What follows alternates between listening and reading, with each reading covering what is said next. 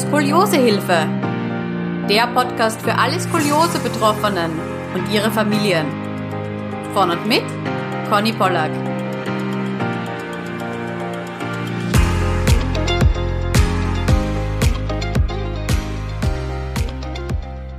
Hallo, es freut mich, dass du heute wieder zuhörst. Bevor die Folge losgeht, möchte ich dir gerne eine kleine Botschaft mit auf deinen Weg geben. Denn vielleicht bist du gerade in einer richtig herausfordernden Skoli-Situation.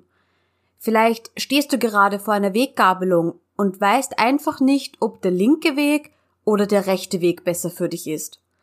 Ja, vielleicht fühlst du dich auch alleingelassen und hast das Gefühl, dass niemand in deinem Leben gerade versteht, was du mit deiner Skoliose durchmachst.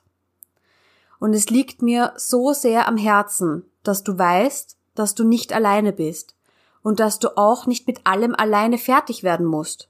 Wenn du das möchtest, dann reiche ich dir sehr, sehr gerne meine Hand und begleite dich auf deiner Reise.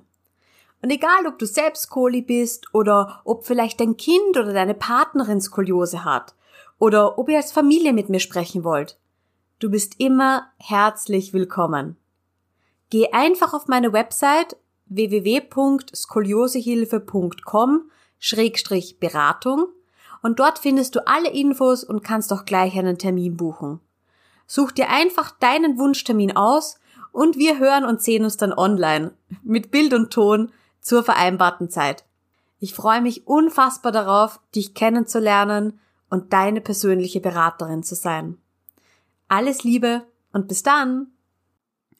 Herzlich willkommen zu einer neuen Skoliosehilfe Podcast Folge und ich freue mich so, so sehr, dass die liebe Bettina zu Gast ist im Podcast und die Bettina, die war ja schon mal da, aber da sage ich vielleicht gleich noch was dazu. Herzlich willkommen, Bettina. Hallo, liebe Conny, danke, dass ich wieder ähm, dabei sein darf. Ja, sehr, sehr gerne. Ich habe jetzt vor der Aufnahme so ein bisschen Revue passieren lassen und habe nochmal bei meinen alten Instagram-Posts geguckt. Du warst einer der ersten, die auf mein neues Profil Skoliosehilfe damals aufmerksam geworden ist und darunter geschrieben hast, ja, Conny, hör mir sehr, sehr gern deinen Podcast an. Und dann hat es auch nicht mehr lang gedauert, bis wir dann Kontakt aufgenommen haben. Ich habe es mir extra nochmal angeschaut. Das war die fünfte und sechste Folge im November 2021, in der du zu Gast warst. Und eigentlich hatten wir ja nur eine Folge geplant, aber dann kam so eine kleine Bonusfolge noch dabei raus und das, das wurde dann eine Woche später veröffentlicht. Also es freut mich total, wie wir uns über Instagram gefunden haben und auch ja schon persönlich im, im echten Leben sozusagen kennenlernen durften.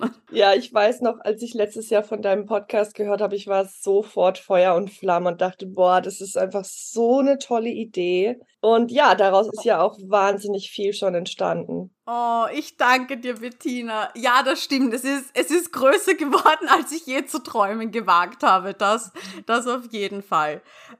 Obwohl du deine Geschichte ja bis zu einem gewissen Punkt schon erzählt hast und dass die Zuhörerinnen ja sehr, sehr gerne auch nachhören können in der Folge, möchtest du vielleicht trotzdem nochmal ganz kurz deine Skoliose-Geschichte so im Schnelldurchlauf erwähnen? Ja, ich versuche mich kurz zu fassen. okay, im Schnelldurchlauf. Also mit 14 Jahren festgestellt, dann kam ähm, Korsetttherapie, Reha in Bad Sobernheim. Dann kamen Jahre des äh, Ignorierens, wo ich meine Skoliose, also ich habe das Korsett dann weggeschmissen, wollte die Skoliose einfach nicht mehr wahrhaben als Teil von meinem Leben genau, habe dann auch meine Erzieherausbildung gemacht. Also nach der Schule habe ich meine Ausbildung gemacht. Und eigentlich war dann geplant, okay, wenn ich mit der Ausbildung fertig bin, weil ich ja nicht weiß, was die OP, also die, die OP stand schon mit 14 Jahren, stand die schon wie so ein Damoklesschwert über meinem Kopf, entweder Korsett und wenn das nicht funktioniert, dann OP. Genau, und über die Jahre wurde die Skoliose, da ich die halt auch nicht behandelt habe, natürlich nicht besser.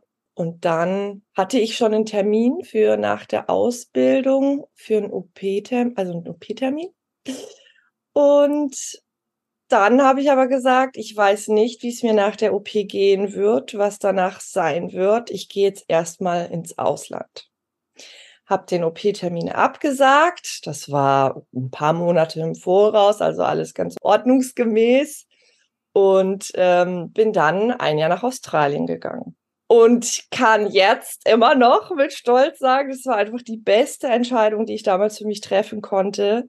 Erstmal, ja, nach diesem ganzen Schule und Pauken und, ähm, ne, also in diesem Hamsterrad, wo man sich da auch befindet, nicht sofort in den Beruf zu starten, sondern wirklich erstmal was für mich zu tun.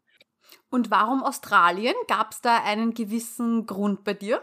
Also eigentlich wollte ich gar nicht nach Australien, weil alle irgendwie nach dem Abi nach Australien gegangen sind. Und sobald irgendwas ist, finde ich das schon wieder nicht so cool. Ja, und aber meine ähm, beste Freundin aus der Realschule, mit der habe ich zusammen gewohnt, während ich in der Ausbildung war, und sie war in Australien. Und ich weiß noch, sie hat ein neues Profilbild hochgeladen auf Facebook und ich habe das gesehen und ich habe ihr Gesicht gesehen und ich habe zu ihr gesagt, Lina, was hast du gemacht? Was, also, was ist mit dir passiert? Sie hat einfach so eine wahnsinnig schöne Ausstrahlung gehabt. Sie hat so so eine Freude im Gesicht gehabt. Die hat über beide Ohren gestrahlt und das halt nicht nur auf diesem einen Bild, sondern die ganzen Bilder, die sie hochgeladen hat, das war einfach, das hat mich so umgehauen und sie hat immer wieder gesagt, du glaubst es nicht. Das ist einfach, das ist so krass hier. Die Leute, die sind so, die sind so offen, die sind so lieb, die, also, ja, die, die ist so total auf so einer Welle geschwommen aus Freude und Euphorie und ähm, da habe ich mir gedacht, ich glaube, ich will das, ich will da auch mal hin. Also mhm. ursprünglich wollte ich nämlich gerne nach Afrika. Mich hat Afrika und so, na, sagen wir jetzt mal, Ureinwohner und so das Ganze, das hat mich schon immer mega interessiert. Aber da habe ich mir gedacht, alleine als Frau dort rumreisen, traue ich mir dann doch nicht so zu und ist, glaube ich, auch nicht so die gute Idee, je nachdem, wo man ist. Verstehe. Und wie war dein erster Australien-Besuch? Ja, also ich habe dann über eine Agentur, habe ich mich als Au pair beworben, weil ähm, bei der Freundin war das so, dass sie am Anfang Probleme hatte, einen Job zu finden. Und dann lebst du halt die erste Zeit von deinen Ersparnissen. Die sind hier, da alles super teuer ist, sind die auch sehr schnell aufgebraucht. Und deswegen war für mich klar, ich möchte gern schon vorab wissen, wo übernachte ich, wo bleibe ich und wo habe ich quasi ein Zuhause. Und durch meine Erzieherausbildung war ich dann eben ein Au-pair-Professional und mhm. ähm, konnte dementsprechend auch ähm, anders auftreten, sage ich jetzt mal, wie eine, die frisch Abitur gemacht hat. Ja, und dann hat meine Au-pair-Mama mich angeschrieben und dann hat sie mir erzählt, dass sie ähm, two sets of twins hat, also zweimal Zwillinge. Und ich liebe Zwillinge so sehr. Also ich war früher schon Fan von, von Mary Kate und Ashley Olsen, falls du die kennst. Mhm. Ähm, ich habe Full House so gerne geguckt. Und dann wusste ich, okay, das ist meine Familie. Also auch weil es halt vier Kinder sind, da dachte ich mir so, ja, das, das, das können andere gar nicht. Also ich muss das machen. Genau, das ist jetzt deine Bestimmung, dass du da dorthin kommst, ja. Ja. Und sag, wie, wie ging es dir in der Zeit mit deiner Skoliose? Weil wenn eine OP-Indikation im Raum steht, dann hat man ja schon eine gewisse Gradzahl und du hattest ja auch schon einen OP-Termin und den dann ich weiß nicht, ob du ihn nur abgesagt hast oder dir dann schon einen neuen für quasi in einem Jahr dann ausgemacht hast, aber es ist ja dann immer noch so wie so ein Damoklesschwert über dir, so wie du es beschrieben hast. Oder war das für dich weg in, in diesem Jahr? Also, für alle anderen war das immer noch ausgeblendet. Ich habe auch mit der Au-pair-Mama nie darüber gesprochen. Die zwei Kleinen, also es waren, als ich ankam, im September waren die noch zwei, die sind im Oktober drei geworden. Also es sind zwei Mädchen, zwei identische Zwillinge und ähm, die größeren sind Junge und Mädchen. Auf jeden Fall hatte ich mit den kleineren ähm, mehr zu tun, weil die großen waren dann schon in, im Preschool, also ein Jahr vor der Schule. Und die habe ich halt auch dann hin und wieder rumgetragen. Ne? Also manchmal, einmal hatte ich die auch schon beide dann so auf meiner Hüfte sitzen und ich muss sagen, ganz weg war die Skoliose natürlich nicht. Also ich habe oft am Ende des Tages ähm, bin ich dann in mein Zimmer und habe mich erstmal eine Stunde auf den Rücken gelegt, um wieder ein bisschen von den Schmerzen runterzukommen. Aber geäußert, so in meinem Umfeld, habe ich das nie. Okay, verstehe. Ja, und hattest du einen OP-Termin damals schon für nach Australien? Nein, also damit ist es dann wieder so in weite Ferne gerückt. Wie gesagt, ich habe mich da auch nicht wirklich geschont ich hatte die auf dem Arm. Es ist halt auch, es ist so schön, weißt du, wenn du so ein, so ein müdes Kind auf den Arm nimmst und dann legt es so den Kopf auf deiner Schulter ab. Und gerade wenn es ein, sag jetzt mal, ein fremdes Kind ist und es dir so ein Vertrauen auch schenkt, das ist einfach so, oh, das war so eine schöne Zeit, ey. Da geht einem das Herz auf, ja. ja. Okay, das heißt, als du dann da im Flieger wieder zurück saßt nach Australien, ah, nach Australien sage ich schon, nach Deutschland, ähm, war das mit einem weinenden Auge, oder? Also es war schade, aber es war für mich auch okay. Also zu dem Zeitpunkt war das gar nicht so, dass ich sagen würde, boah, ich, ich muss hier jetzt für immer bleiben, sondern das war klar, dass ich ein Jahr hier unterwegs bin. Ich muss auch dazu sagen, ich hatte auch kein Geld mehr zum Schluss. Also ich hatte mir sogar dann noch Geld geliehen von einem Freund aus Deutschland. Und es war klar, wenn ich wieder nach Deutschland komme, muss ich erstmal wieder arbeiten gehen und ähm, und ich weiß, dass andere Reisende mir von so einer Return Depression erzählt haben. Also wenn man wieder zurückkommt, dann ist es wie so ein krasser Kulturschock. Und ich war immer so, ach nein, und ich freue mich auf Deutschland. Ich will meine Familie wiedersehen. Ich will meine Freunde wiedersehen. Ich hatte so, so Lust wieder auf deutsches Brot. Ähm, das hat mir wirklich gefehlt. okay. Ähm, also ich finde generell sind wir in Deutschland oder auch in Europa sind wir so verwöhnt, was gutes Essen angeht, weil wir ja aus allen Kulturen einfach das beste Essen haben. Wir haben super leckere Pizza, wir haben super geile Brötchen. Ob das jetzt griechisch ist oder ähm, hier das Schnitzel aus Österreich oder so, ja, wir ähm, haben einfach super leckeres Essen und da muss ich sagen, hat man hier in Australien nicht wirklich so eine Essenskultur. Also ich habe mich total auf das Essen hier gefreut. Und naja, dann sind so zwei, drei Wochen um gewesen und da hatte ich so das Gefühl, okay, ich könnte jetzt eigentlich auch wieder gehen. Ja, und dann war es richtig schwer. Also es hat bestimmt ein halbes Jahr gedauert, bis ich mich wirklich hier auch wieder mit dem Zustand abgefunden habe, sagen wir es mal so, weil dann kamen so Sprüche wie, ja, jetzt warte erst mal, bis dich hier der Alltag wieder einholt und äh, ne, wenn ich dann von meinen Reisen erzählt habe, dann war das immer so, ja, ja, komm du erst mal wieder hier an und quasi so, äh, ne, im Ernst des Lebens. Und wieder im, im 9-to-5-Job und äh, Geld verdienen und so ist das nun mal und quasi schön, dass du jetzt ein, ein Jahr genießen konntest, aber je, jetzt beginnt's quasi, oder? Ich habe irgendwie das Gefühl, in jeder Phase des Lebens wird einem gesagt, jetzt beginnt der Ernst des Lebens.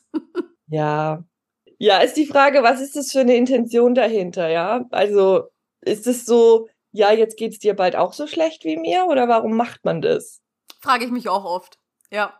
Naja, dann habe ich ja einen neuen Job angefangen in Köln. Also ich bin ja dann auch nach Köln gezogen. Vorher habe ich ja in Süddeutschland gelebt. Äh, und zwar klar, nach Australien kann ich nicht mehr zurück in mein Dorf. Ähm, da bin ich einfach rausgewachsen. Und immer wenn ich reinkam, war ich so, hey, hallo, was das blühende Leben. Und da waren irgendwie die meisten so, hä, was stimmt nicht mit der? Also, wieso hat die so eine Freude in sich? Ja, und mit der Zeit ist das halt auch immer weniger geworden bei mir. Und dann hat sich die Situation auf der Arbeit auch immer mehr zugespitzt, weil ich auch mit meinen Kolleginnen dann nicht mehr so gut auskam und irgendwie kam so das eine zum anderen und dann äh, habe ich mich doch wieder dafür entschieden, mich operieren zu lassen. Wie ging es dir da mit den Schmerzen? Äh, war das auch ein, ein Punkt für die OP dann schlussendlich? Also tatsächlich waren es gar nicht die Schmerzen, weil sich die Skoliose über die Jahre hinweg so, naja, schon drastisch, aber doch langsam entwickelt hat. Und die Muskeln und Bänder und das alles, die sind da alle mitgegangen. Ähm, also wenn ich jetzt nicht wirklich schwer getragen habe oder so, ging es echt gut mit den Schmerzen. Bei mir war es eher so, ich bin dann ähm, 2019 war das. Ich bin dann erst ins Fitnessstudio, habe geguckt, dass ich irgendwie mit Fitness ne, meinen Rücken stärke und da vielleicht noch was raushol. Und in der Zeit habe ich ganz bewusst halt mein Schulterblatt auch immer wieder im Spiegel beobachtet und gemerkt, es wird immer schlimmer. Und für mich stand damals schon fest, ich muss wieder nach Australien. Und das Einzige, was mich davon abhalten könnte, ist mein Rücken. Also ich muss meinen Rücken vorher operieren lassen. Ich muss das vorher in Ordnung bringen und dann steht mir die Tür offen zur Welt, wo auch immer ich hin will. Weil hier in Deutschland haben wir ein sehr gutes Gesundheitssystem. Äh, ich weiß, ich wusste ja von Neustadt und von der Klinik und ähm, habe auch großes Vertrauen in die Ärzte dort und deswegen dachte ich, okay, das ist so die letzte große Etappe, bevor ich wieder los kann. Hm. Wow.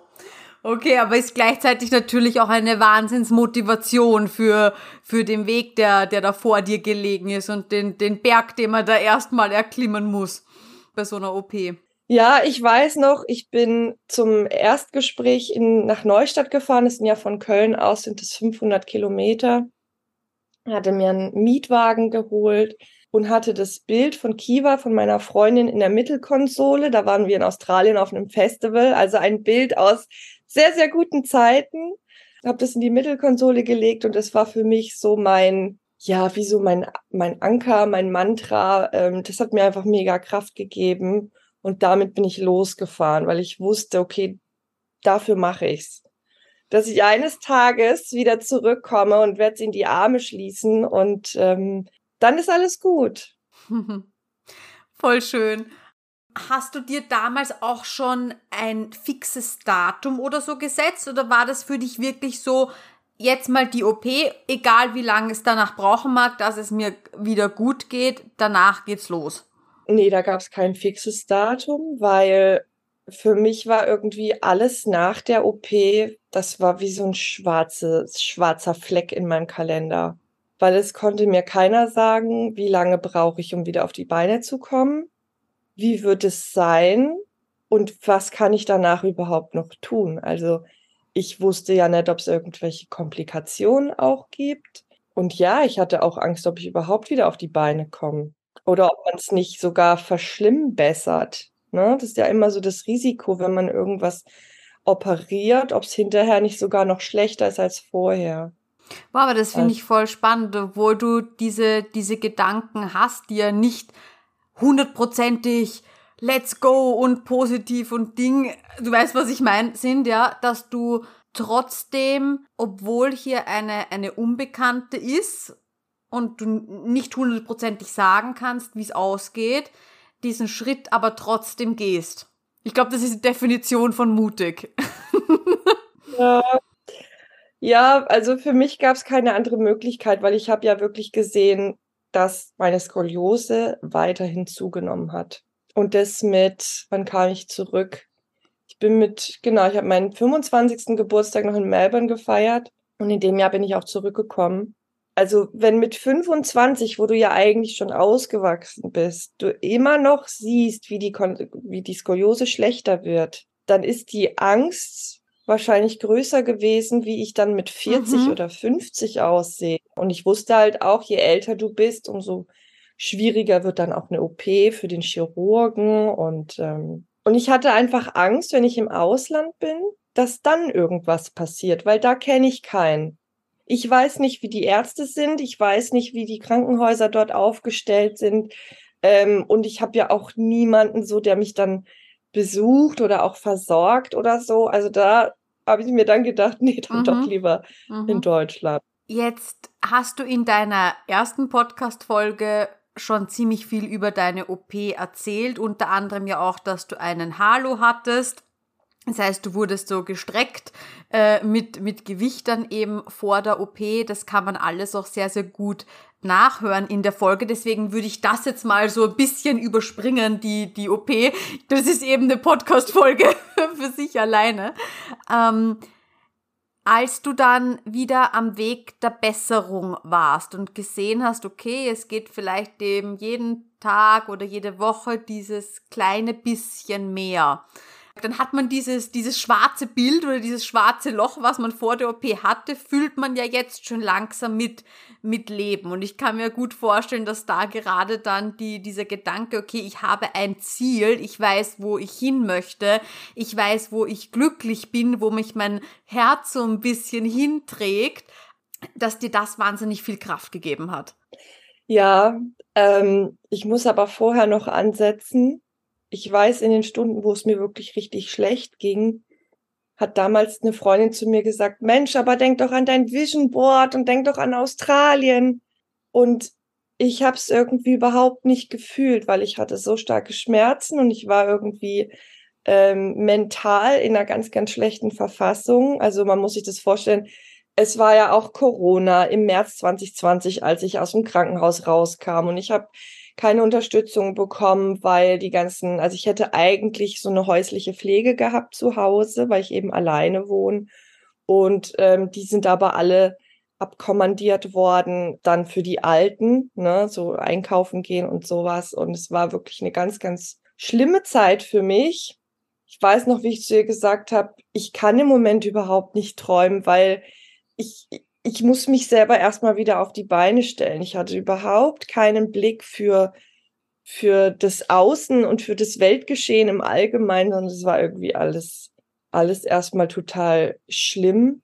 Und dann weiß ich noch, dann habe ich ähm, angefangen zu meditieren und habe mir das immer wieder so vor Augen geführt. Mhm. Also auch in der schlechten Phase, als du es nicht wirklich gefühlt hast. Genau, also in der schlechten Phase habe ich erstmal angefangen, mir vorzustellen, wie es ist, wieder schmerzfrei zu sein, schmerzfrei durch die Wohnung zu laufen. Bis zu dem Tag, an dem ich plötzlich morgens aufgestanden bin und hatte keine Schmerzen mehr und bin durch die Wohnung äh, getanzt und dachte, ups, okay, krass.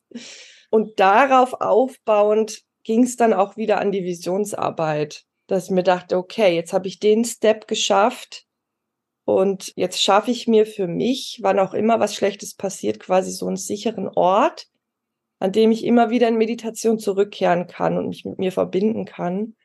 Ähm, und das war halt ein spezieller Strand in Australien, an dem auch ähm, Kängurus hüpfen und ähm, da habe ich mich quasi immer wieder hin zurückgebeamt voll spannende Techniken. Darf ich die fragen, woher kennst du die? Oder hast du die einfach intuitiv selbst angewandt oder hattest du selbst einen Coach an deiner Seite? Also ich habe mich viel mit Persönlichkeitsentwicklung beschäftigt und kannte das eben durch verschiedene Coaches und Trainer auch. Ich glaube, ich habe in der letzten Podcast-Folge mit dir da auch schon drüber gesprochen. Ähm, wenn du Schmerzen hast und wenn es dir schlecht geht, dann dann schlägt so krass dieser Überlebensmodus in dir an.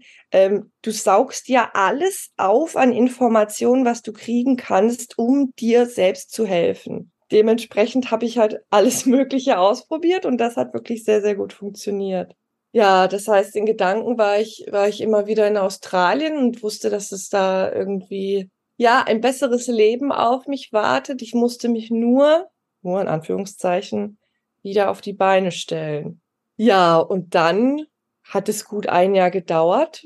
Ich meine, ich bin nach sieben Monaten wieder arbeiten gegangen, ne, bin wieder äh, eingegliedert. Aber man kann sagen, dass ich so richtig fit erst wieder nach der Reha dann auch war. Ne? Das war dann ein Jahr später. Ja, aber dann war ja Corona und dann waren die Grenzen zu und dann war irgendwie quasi so die nächste depressive Phase so, ja, scheiße jetzt habe ich das alles hinter mich gebracht und jetzt ist es für mich irgendwie nicht mehr möglich. Hm, und es kommt quasi so das nächste Schlagloch in der Straße, das überwunden werden muss. Mhm. Ja, ja, ich meine, das hatten wir alle. Ne? Irgendwie sind, sind drei Jahre aus unserem Leben wie, wie wegradiert so. Ich war letztens auf dem Geburtstag und sie ist 35 geworden und dann so, was, schon 35? Und sie hat auch gesagt, ja, wir haben ja uns die letzten zwei, drei Jahre nicht gesehen. Wir haben ja nicht richtig gefeiert so. Das ist das erste Mal, dass man wirklich wieder so ordentlichen Geburtstag feiern kann. Und dann ähm, kam das Jahr 2022. Und im Juni ist in Australien waren die Grenzen wieder offen. Und ich muss sagen, also zwischenzeitlich ging es mir dann echt so, dass ich dachte, okay, vielleicht, vielleicht sollte ich es einfach auch aufgeben. Das wollte ich dich nämlich gerade fragen, weil das erlebe ich relativ oft, dass man von Leuten hört, die Träume haben und eine gewisse Zeit auch ähm, alles dafür tun, dass dieser Traum Realität wird. Und dann passieren ein paar vielleicht eben unvorhergesehene Dinge. Bei dir jetzt zum Beispiel wie, okay, diese große Sache, ich weiß die OP, dann hat man das überwunden und dann kommt die nächste Sache, in deinem Fall jetzt Corona, ja, und die wieder, ähm, man hat wieder das Gefühl, man ist wieder meilenweit entfernt von, von diesem Traum. Und dass man natürlich dann manchmal diese Gedanken hat, so, hm, ja, will ich das überhaupt wirklich jetzt noch so doll, dass es mir auch die innerliche Energie auch wert ist, weil das kostet ja alles Energie, seinen Träumen nachzugehen. Also gerade auch ähm, bei dir, das ist etwas, wo man vielleicht auch ein bisschen gegen den Strom schwimmt. Man sagt, ach warum? Es gibt so viele Leute, die leben hier ihren Job so, so wie, so wie alle anderen auch. Ähm, sei doch glücklich mit dem, was du hast. Uns geht's hier so gut. Ähm, warum musst du unbedingt nach Australien, um glücklich zu sein und so weiter? Aber trotzdem zieht dich ja was dorthin und du fühlst es ganz tief in dir. Und jetzt sprichst du genau diesen Punkt an mit, ja, hm, aber ich habe mir dann schon überlegt, pff, will ich überhaupt noch dorthin und, und ist es die Energie wert? Ja, also auch, ich weiß noch, wie mein Papa auch zu mir gesagt hat, ja, aber was ist es denn an Australien? Was zieht dich denn so dahin? Wir haben doch hier auch total schöne Ländereien und ähm, wir haben doch hier auch, ähm, weiß ich nicht, du kannst dir hier doch auch ein super Umfeld aufbauen und ähm, warum Australien? Und ich konnte es irgendwie niemandem erklären. Also keiner, der vorher in Australien war, kann es wirklich nachvollziehen. Aber Leute, die dort waren, die wissen ganz genau, was ich meine. Also ja, manch, manche Dinge muss man echt erlebt haben. Aber selbst in den, in den Stunden, wo ich, wo ich mir dachte, okay, vielleicht lasse ich es einfach, es, es gab trotzdem immer noch diese kleine Stimme, die gesagt hat, aber was wenn doch? Was wenn es doch, was wenn es doch irgendwie funktioniert? Und es hat mich in diesen letzten fünf Jahren, es hat mich einfach nie losgelassen. Und ich denke mir so, okay, wenn dieses Universum diesen Pflanzen in mich setzt, ja, in mein Herz, und es einfach nie aufhört, dann hat es doch einen Grund. Dann muss ich hier einfach wieder hin. Und deswegen, ja, wurde das dann quasi, oder war ja von Anfang an wie mein Mantra, ne? Aber dann umso mehr, dass ich mir dachte, okay. Und wenn es das Letzte ist, was ich tue, aber ich gebe all meine Kraft, all meine Energie, all mein Sein dafür, hier wieder hinzukommen.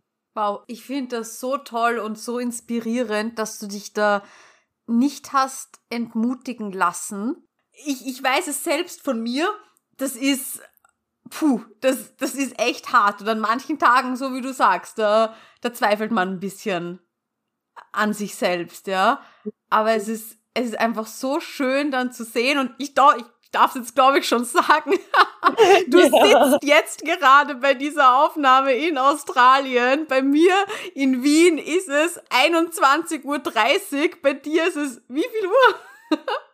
7 Uhr, ja, 7.30 Uhr. Bei dir ist es 7.30 Uhr in der Früh und es, es erfüllt mein Herz jetzt einfach so mit Freude, weißt du, das jetzt zu sehen und, und jetzt auch in der Retrospektive von dir auch zu erfahren, ja, du hattest diese, diese Gedanken und ähm, diese schweren Tage, aber du bist so lang dran geblieben und ich, ach, ich gönn dir das jetzt gerade so von ganzem Herzen und ich freue mich gerade so für dich, dass du jetzt gerade am anderen Ende der Welt sitzt, äh, genau dort, wo du, wo du gerne hin möchtest und hin wolltest. Ja, ich habe ich hab so gezittert also ich kann dir gar nicht beschreiben, was das für ein Gefühl war, was das wie, wie so ein Befreiungsschlag auch war. Ich habe natürlich darauf hingefiebert und jetzt, wo ich hier bin, ich bin ja jetzt schon fünf Wochen hier, wenn die Podcast-Folge rauskommt, sogar noch länger.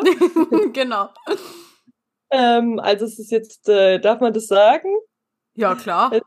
Kurz vor Silvester. Genau, kurz vor dem Jahreswechsel 2022, 2023. Ja. Und ähm, ich kann dir sagen, als ich hier ankam, also ich habe ständig geweint, aber so Freudentränen. Ich habe geweint, als ich ähm, hier ankam, als ich durch Melbourne gelaufen bin, habe die Skyline gesehen, da habe ich auch ein Reel zu aufgenommen, ja, ähm, um das einfach auch festzuhalten, diesen Moment von krass, du hast es geschafft, du bist wieder hier, ein unglaubliches Gefühl. Und dann habe ich ja auch meine Au-pair-Familie wieder getroffen. Und ja, es war einfach so schön und habe hier die Freunde wieder getroffen. Und dann kam der Tag, als ich Kiva wieder getroffen habe. Meine beste Freundin von früher, die mit auf dem Foto war. Und ich war einfach so emotional, so komplett aufgeladen und habe gesagt, du weißt nicht, was mir das bedeutet, dich jetzt heute wiederzusehen. Also da habe ich auch wieder angefangen zu weinen. Einfach, es war so eine Erleichterung. Und hat sich's gelohnt. All die, all die, all der Aufwand und auch die ich, auch die harten Entscheidungen, die man treffen muss, ja. Ich meine, da kann sich, denke ich, auch fast jeder reinversetzen. Man, man lässt da seine, seine Familie auch ein Stück weit zurück. Man, man kündigt einen Job, ohne dass man jetzt sagt, okay, hey, ich habe da jetzt morgen eine neue Stelle, sondern ich ziehe in ein anderes Land. also das sind ja, das sind ja viele Entscheidungen, da, da rast ja, glaube ich, dein Herz, wenn du die triffst, ja, und denkst du, um Gottes Willen, hoffentlich geht das alles gut. Ähm, zieht das alles auch so ein bisschen dann an dir vorbei, wenn du dann in Australien so bist und so zurückdenkst und denkst, boah, krass, was, was ich alles gemacht habe für diesen Traum und, und jetzt stehe ich da. Also es war schwer, gar keine Frage. Es war, meine Familie und auch meine Freunde, die wussten, ich lag denen seit Jahren in den Ohren damit. Die wussten, dass es hier meine Bestimmung ist und dass ich hier wieder hin zurück muss. Ähm, und auch wenn es natürlich sehr, sehr traurig war, ähm, sich zu verabschieden, wussten alle, okay, die, die muss das jetzt einfach machen. Ich habe meinen sicheren Arbeitsplatz gekündigt bei der Stadt. Die hätten mich niemals gekündigt, egal was mit meinem Rücken passiert wäre ähm, meine Wohnung aufgelöst, eine sehr super günstige Wohnung, was man auch äh, in Köln nicht so einfach wiederfindet. Also ja, es waren einige, wie du sagst, einige wichtige Entscheidungen nötig auf diesem Weg. Und das Krasse war zum Schluss, also ich hatte nicht nur eine Arbeitskollegin mit Skoliose, mit der ich mich sehr gut verstanden habe, sondern ich habe zum Schluss auch noch erfahren, dass mein neuer Chef eine Skoliose-OP hatte und versteift war. Und das, das habe ich irgendwie über eine Kollegin erfahren, der hat es bei irgendeinem Fest erzählt und wir standen uns gegenüber und er hat mir oben im Nacken, hat er mir seine Narbe gezeigt und es war so ein ganz, ganz krasser Moment. Also zum einen, ein Mann ist ja super selten mit so einer OP und dass es dann auch noch mein Chef ist. Also welcher Chef hätte denn mehr Verständnis für dich und deine Belangen als dieser Chef? Hm. Wo ich mir dachte, okay, ist das jetzt irgendwie ein Test vom Universum? So, Bettina, willst du das wirklich? Du hättest hier gerade die besten Bedingungen, aber mein Entschluss stand fest. Ich habe das einfach nur als weitere Geschenke auf meinem Weg mitgenommen, habe mich gefreut, ähm, war da sehr dankbar für.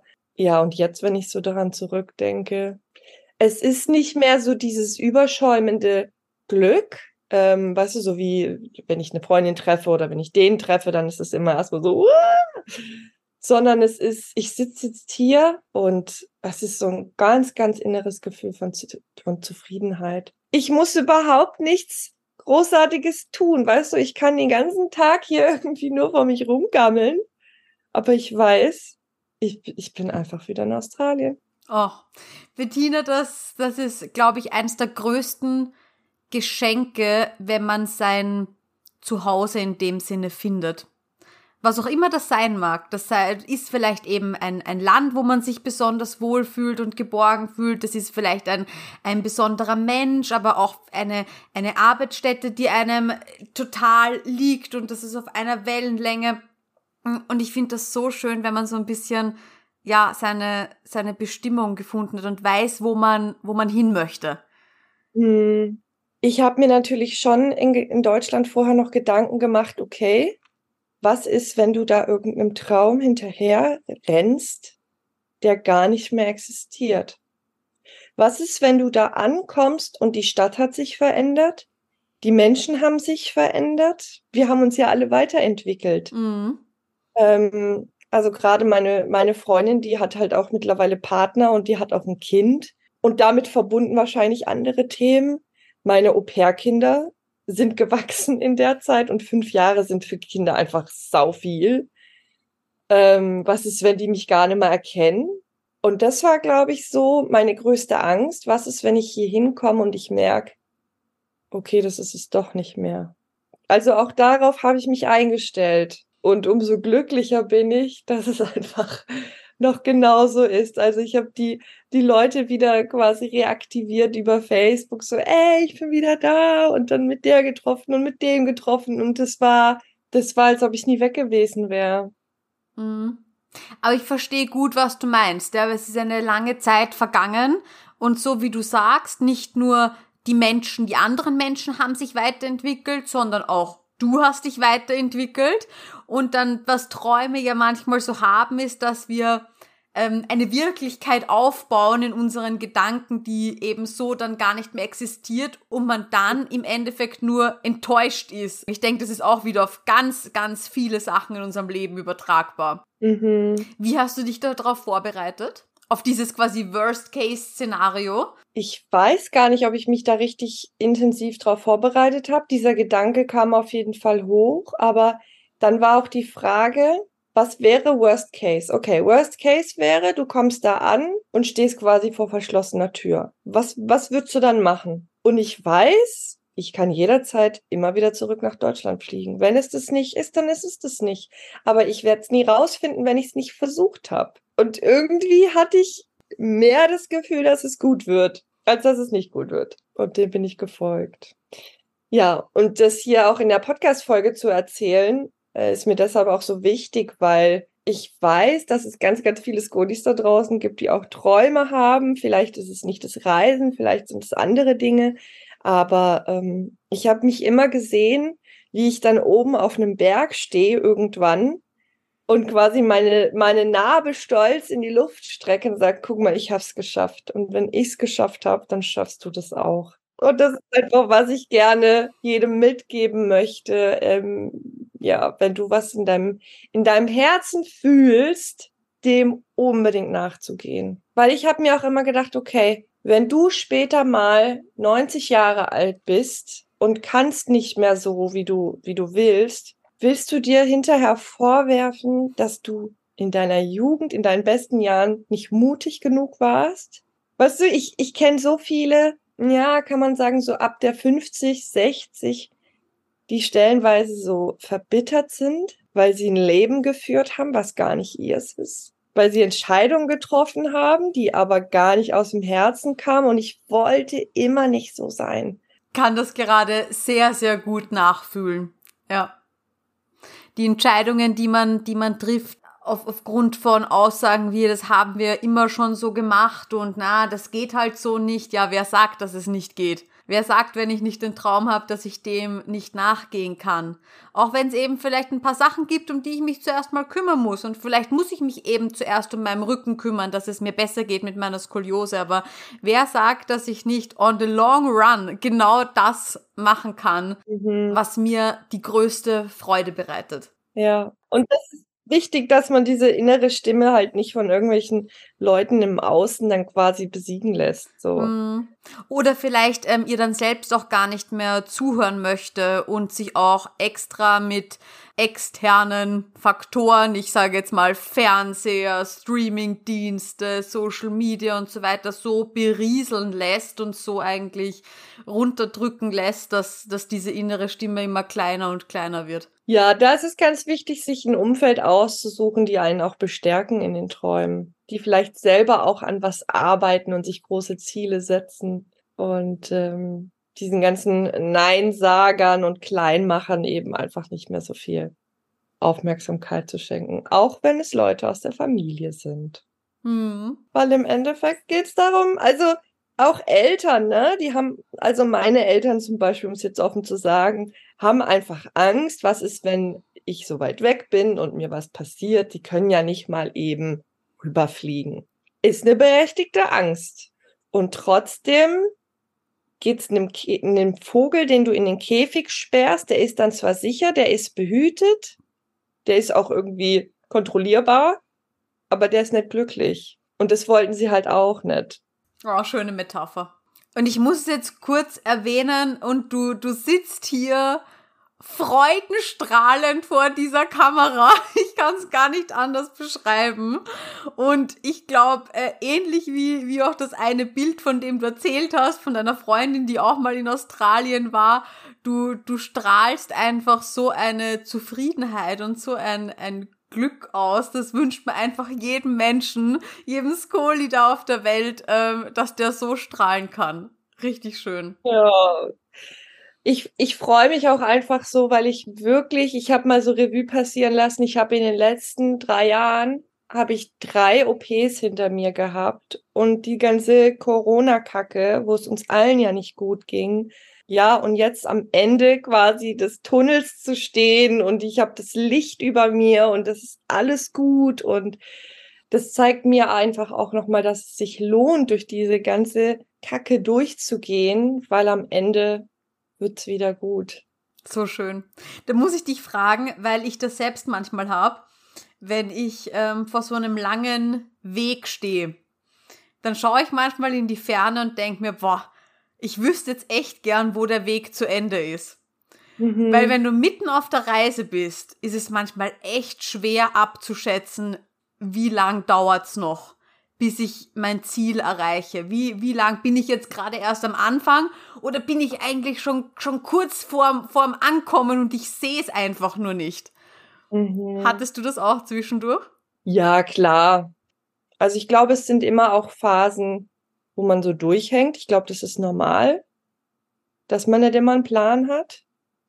Aber was mir geholfen hat, war quasi wie so eine äh, wie so eine Rückwärtsanalyse. Also du hast einen Tag X, bis zu dem Tag möchtest du äh, dies und das erreicht haben und dann kannst du in den Monaten zurückgehen.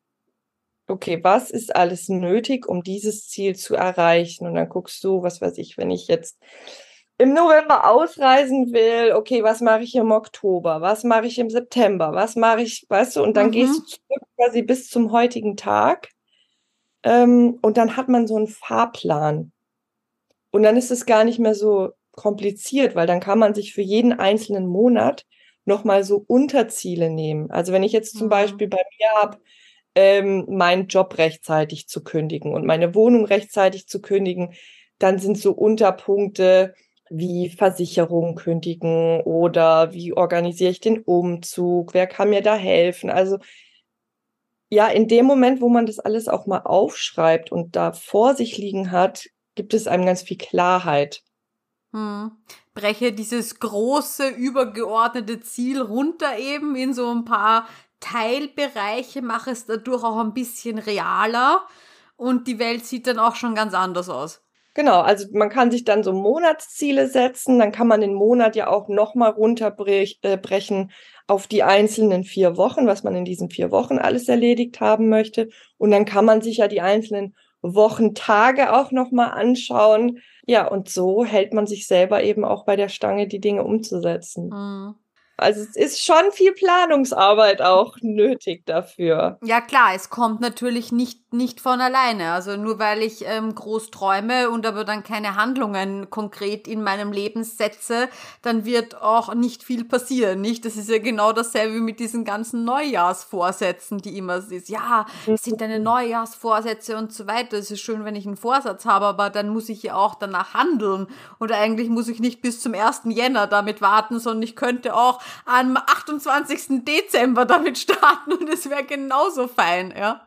Ja, das stimmt. Eigentlich ist es sogar noch leichter, wenn man vorher anfängt. Dann hat man auch am 1. Januar nicht so einen krassen Druck, sondern man macht einfach weiter. Genau, stimmt. Und denkt sich schon, hey, ich bin ja schon viel weiter als die anderen.